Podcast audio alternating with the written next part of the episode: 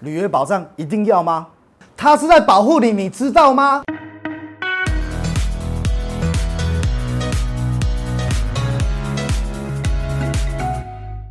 嗨，大家好，我是 Ken，今天要跟大家分享一下我们买卖双方很常会听到的一个名词，那就是履约保证账户。我相信第一次很买房子的很多好朋友，还有首购族们，不一定知道什么叫履保账户。那今天 Ken 会稍微诶四个方向来跟大家说明一下，什么叫做履保账户，还有履保账户到底对我们来讲有什么好处。首先，第一个，买方不必再担心。为什么办了履约保证账户之后，买方就不用再担心了？一个在交易的过程当中，在传统的时候，传统买方通常我们的交易流程有分签约、用印、完税、交屋。那签约的时候，以台湾人的一个习惯，就是签约款会占总价金的百分之十。举例来讲，如果一千万的房子，第一次签约的时候，买方会准备一百万。那买方在传统的时候，我们在做没有履保的案件的话，一百万是直接交给屋主的。所以，当房子还没有过户到买方名下之后，买方会很担心说，嗯，这个屋主以后会真把房子过户给我吗？因为一百万收去了以后，他只是押了一个东西给他，就什么都没有了。所以这个是一个比较没有凭证、没有凭据的一个方式来做。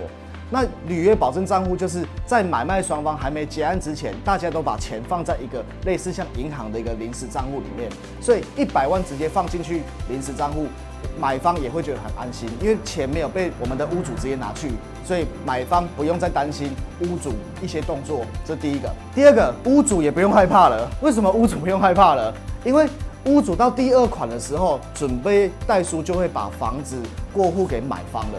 那过户之前，其实屋主还没有拿到最后的那笔尾款啊。尾款通常都是占总价金百分之八十到七十，哎，就是以一千万的房子来讲话，就是七百万到八百万。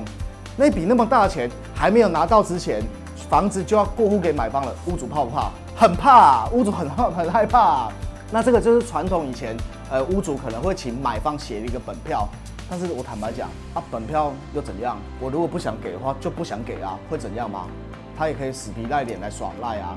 可是办了旅保之后，屋主也不用担心了，因为所有的钱、所有的事情都一切在这个履约保证的一个架构下面，所以会确保买方一定会把尾款直接拨到旅保账户，屋主一定拿得到钱。那这样子的话就会很顺畅。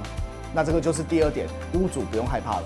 第三个也很好，就是中介也不用担心了，屋主不用怕，那买方也不用怕。第三个当然是中介喽，一个交易就是三方都要圆满嘛。中介为什么不用怕？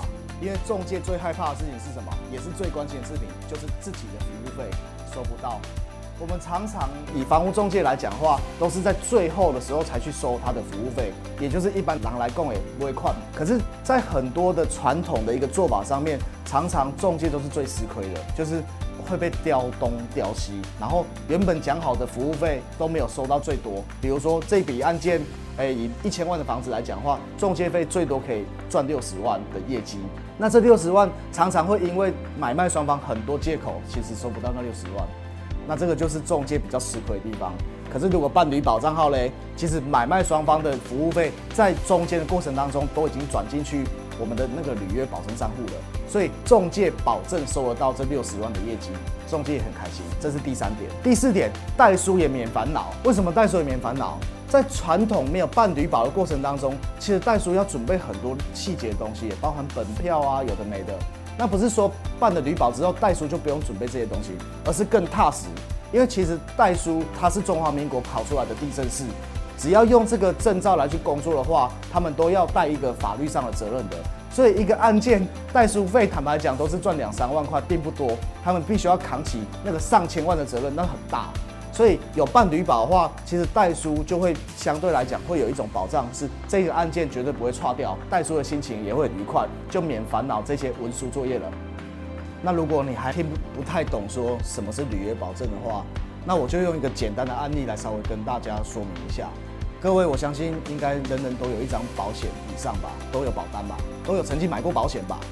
那保险的意义功能是什么？就是花一点点小小的钱，当我们不小心发生万一的时候，就会有理赔嘛。其实履约保证也就是类似像这样子一样，当我们花一点点小小的一个履约的手续费，我们就可以保障一个那么大金额的房地产买卖交易。房地产动辄都是百万、千万，甚至上亿。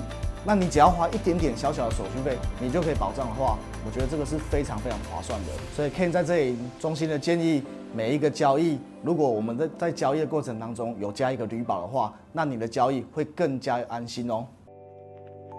以上就是我们这一集的内容。如果你喜欢我的 Pocket 节目，请帮我订阅起来，这样你就不会错过下一集精彩的节目喽。我是买房首购专家 Ken，我们下一次见，拜。